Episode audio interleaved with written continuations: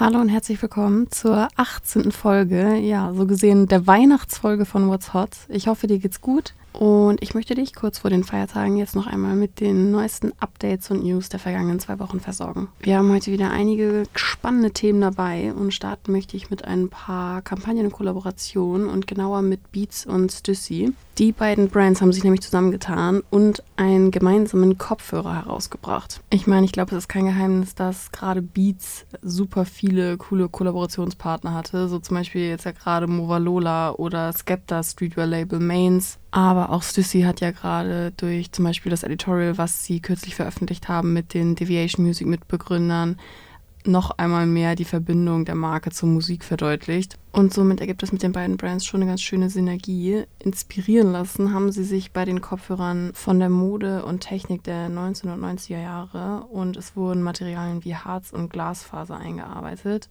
die üblicherweise für die Herstellung von Surfbrettern verwendet wird, was natürlich auch wieder eine ganz schöne Wirkung ergibt. Auf der technischen Seite bietet der limitierte Kopfhörer adaptive aktive Geräuschunterdrückung, räumliche Audiofunktion und hat eine verlängerte Akkulaufzeit von bis zu 40 Stunden. Und optisch haben wir so cremefarbene Ohrmuscheln und das Stussy-Logo ist auf der Innenseite abgebildet. Gedroppt wurde die Kollaboration am 15. Dezember in ausgewählten Stussy-Stores und natürlich auch auf der Website und die Kopfhörer haben einen Preis von ca. 350 US-Dollar. Als nächstes haben wir Jacquemus und die Brand setzt auf jeden Fall auf Weihnachtlichkeit und Festlichkeit in ihrer aktuellen Guirlande-Kampagne denn wir hatten hier als erstes Kendall Jenner, die schon Ski gefahren ist und mit weihnachtlichem Baumschmuck geschmückt war. Und für den zweiten Part hat sich Simon nun Blackpink-Star Jenny Kim ins Boot geholt. Und wir hatten das hier in unserem kleinen K-Pop-Special schon erwähnt.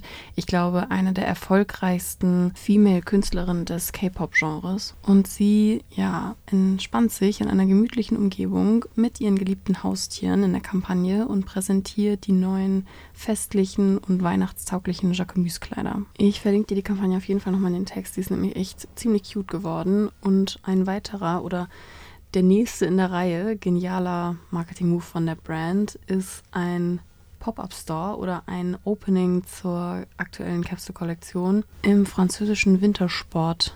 Ort. Ich hoffe, ich spreche es jetzt richtig aus. Ich hatte nie Französisch in der Schule. Courchevel. Und Jacques Mus selbst beschreibt es als The First Mountain Shop der Brand, denn der Pop-Up-Store befindet sich tatsächlich in der Skistation des Ortes und wird dort bis zum 31. März offen sein. Für das nächste Thema springen wir zurück in die Streetwear und zwar zu Off-White und Nike, die ja auch eine der stärksten Partnerschaften überhaupt etabliert haben. Und jetzt, während sie sich auf die Veröffentlichung ihres gemeinsamen neuen Sneakers, dem Air Terraformer, in zwei neuen Colorways vorbereiten, nun auch eine weitere Bekleidungslinie enthüllt haben, eine Apparel Collection, dessen Anfang ein wasserabweisender Anorak macht, der auf das Kordelsystem einiger beliebter Sneaker, also den den Dunk Lows und auch den Air Force One Mids der beiden anspielt. In der gesamten Kollektion sieht man ein Graffiti-inspiriertes Co-Branding und die Farben, die sehr stark vertreten sind, sind grün und schwarz.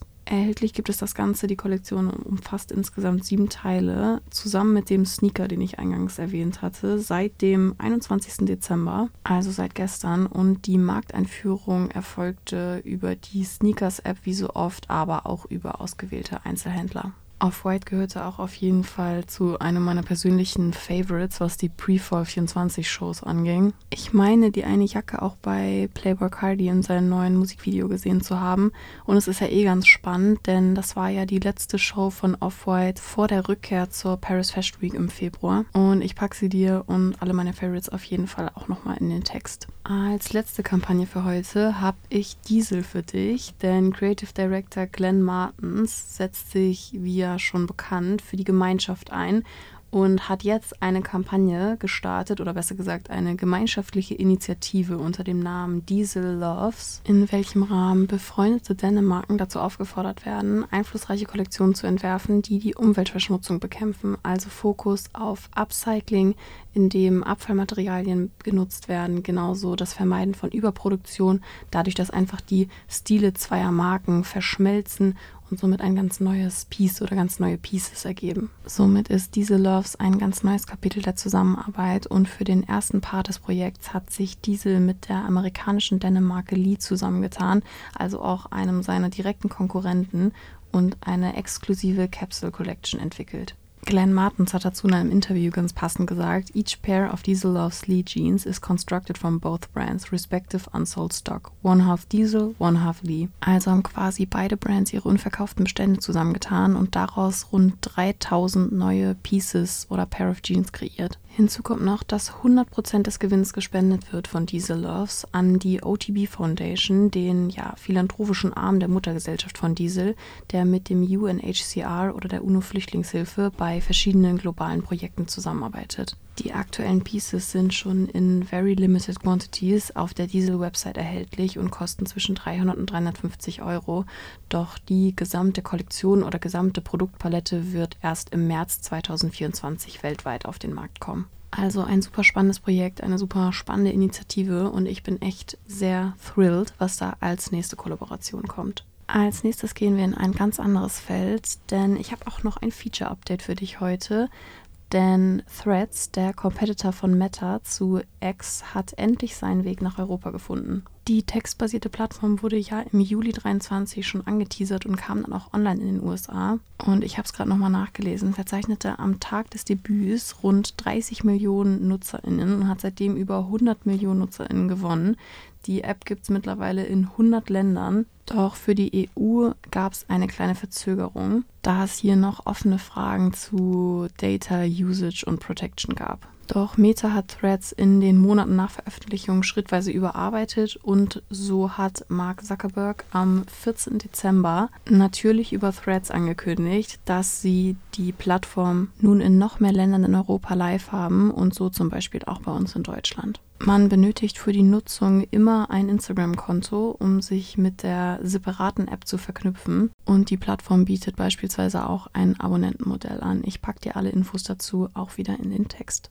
Kommen wir nun zum Thema Music und hier gibt es zumindest auf meinem Social Media eine Person und ein Album, was in den letzten Wochen absolut polarisiert und das ist Yay und sein gemeinsames Album mit Ty Dolla Sign Vultures. Ich meine, es gab in den vergangenen Wochen sowieso wieder viel News, viel Wind rund um Kanye West. So zum Beispiel, dass er Goscha Rubczynski zum neuen Head of Design seiner Marke Yeezy ernannt hat, welcher ja auch, wie Fashion United es schreibt, eine sehr kontroverse Persönlichkeit hat. Denn 2018 wurde er der sexuellen Belästigung einer Minderjährigen beschuldigt und veröffentlichte kurz daraufhin auf Instagram eine Nachricht, in der er das Ende seiner Marke in der damaligen Form ankündigte. Seitdem er zurückhaltend wird er jetzt neuer Head of Design von Yeezy und verkündete auch den Relaunch seiner eigenen Marke. Aber kommen wir nun zurück zu Ye und seinem neuen Album. Hier war ja auch wieder viel los von der Wiedervereinigung mit Kids Cudi, welcher nach dem großen Krach als Feature auf dem Album erscheinen soll, bis hin zu dem Listening Event am 13. Dezember in Las Vegas Jahres, wo Northwest auf der Bühne stand und mit den Worten It's your bestie, Miss Miss Westie allen Zuschauern einen kleinen Vorgeschmack gegeben hat auf ihren Part auf dem Album. Offset war da, Lil Durk war da, Chris Brown und Freddie Gibbs, Playboy Cardi kam zu spät. Und so war das Event mit einigen prominenten Gästen und Überraschungsauftritten gepackt. Auch die Tracklist, die Ty Dolla Sign veröffentlichte auf seinem Instagram und alle Infos, die dazu bekannt sind, versprechen weitere verrückte Features wie beispielsweise James Blake, Lil Baby, Bad Bunny, Kodak Black, Young Thug oder Nicki Minaj, deren Album ja auch gerade alle Rekorde bricht. Und da Ye gerade in Preview-Laune ist, ist mittlerweile auch bekannt, dass das vermeintliche Intro des Albums Everybody, also den gleichnamigen Song der Backstreet Boys aus dem Jahr 1997 samplen wird. Neben der Tracklist wurde auch das Artwork des Albums bereits veröffentlicht und das Cover soll eine Wiederverwendung von Caspar David Friedrichs Landschaft mit Gräbern sein. Auch was das Release-Date angeht, gab es schon ein bisschen hin und her. Erst geplant für den 15. Dezember soll das Album jetzt am 31. kommen und es soll auch noch ein weiteres Pre-Event geben. Es bleibt also spannend. Damit sind wir durch für heute mit den Themen und da das die allerletzte Folge im Jahr 2023 sein wird, werde ich dir auch noch ein kleines Wrap-up unten rein verlinken mit meinen Favorites aus all den Veröffentlichungen, all den Wrap-ups der verschiedenen Brands, inspirierender Personen, den buzziest Fashion Moments of 2023, den besten Collabs und, und, und. Damit wünsche ich dir Happy Friday, Happy Weekend, schöne und besinnliche Feiertage und wir hören uns wieder in 2024.